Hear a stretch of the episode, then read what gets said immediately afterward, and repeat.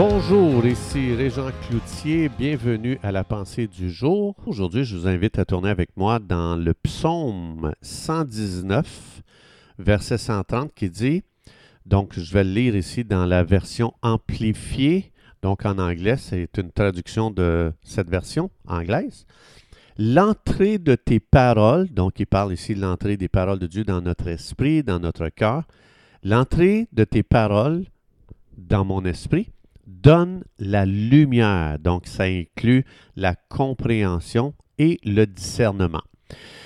Aujourd'hui, euh, il y a beaucoup de gens qui tolèrent la maladie euh, dans leur vie parce qu'ils ne connaissent pas la volonté de Dieu concernant la guérison.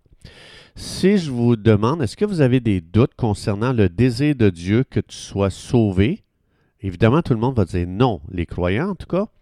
Si je vous demande, est-ce que vous croyez que c'est le désir de Dieu que tous soient sauvés? Si on a lu un petit peu la Bible, on dit, ben oui, je l'ai vu, Dieu veut que tous soient sauvés. Alors, ça veut dire qu'on connaît la volonté de Dieu concernant que tous soient sauvés. Il n'y a personne qui a de doute à ce sujet. Et c'est ce qui fait qu'on partage la bonne nouvelle de l'Évangile avec beaucoup de conviction, sans l'ombre d'un doute. Donc, moi, quand je parle de Jésus aux gens, que Jésus est mort sur la croix pour eux, que son sang a coulé pour leurs péchés, que Jésus a payé pour leurs iniquités. Jésus est venu les réconcilier avec Dieu. Jésus a été enseveli pendant trois jours et Jésus est ressuscité des morts et Jésus est assis à la droite de Dieu. Quand je partage ça aux gens, il n'y a absolument aucun doute dans mon cœur. Donc, Dieu veut nous donner la même lumière concernant sa volonté de nous guérir de toutes nos maladies. Si je vous demandais, est-ce que vous avez entendu plus de messages dans votre vie concernant le désir de Dieu de sauver les gens ou le désir de Dieu de guérir les gens?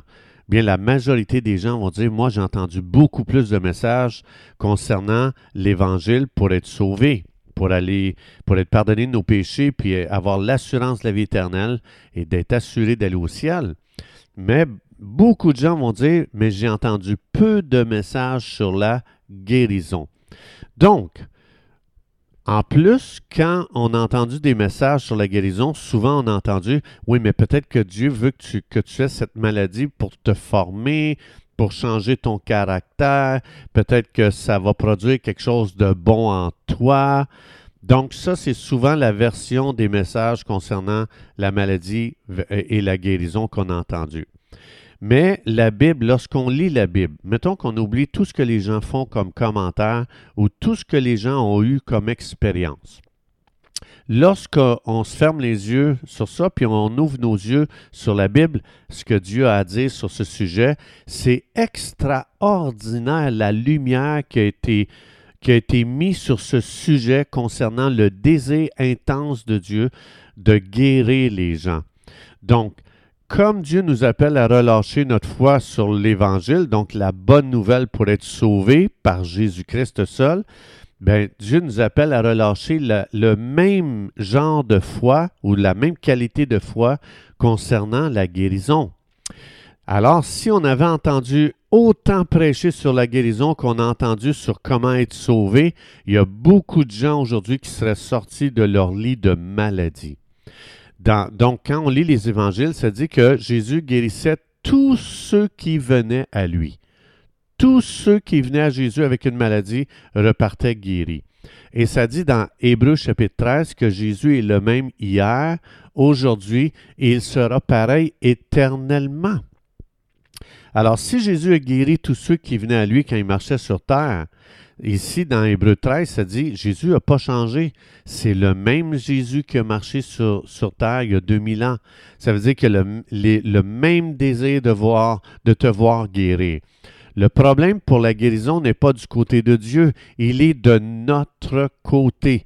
On a prêché un message que Dieu ne veut pas nécessairement te guérir. Et ça, ce que ça fait, imaginez-vous si je disais à quelqu'un, euh, Dieu ne veut pas nécessairement te sauver, toi. Tu t'imagines les doutes qui viendraient dans leur cœur, comment ça serait difficile de croire? Déjà, quand on a entendu l'Évangile la première fois, on a eu de la difficulté à croire que ça c'était vrai. Il a fallu l'entendre encore et encore et encore et encore. Moi, je me souviens quand les gens, euh, quand le, euh, le, prêcheur disait euh, qui veut recevoir Jésus-Christ pour être sauvé, pour être pardonné de ses péchés puis avoir la vie éternelle. J'ai fait ça pendant deux ans, tous les jours de ma vie, tellement je voulais être sûr de ne pas passer à côté. Alors la guérison, c'est pareil. La guérison, il y a beaucoup de doutes qui viennent dans notre cœur. On a besoin d'être beaucoup rassuré autant que sur être sauvé, le salut. Euh, alors, on a besoin aussi d'être autant rassuré du côté de la guérison, d'être rassuré que la volonté de Dieu, le désir de Dieu, c'est que tous soient guéris. Donc, il y a beaucoup de gens qui sont entrés dans la, révélation euh, de Dieu concernant sa volonté euh, au sujet de guérir, et il y a beaucoup de gens qui ont été guéris.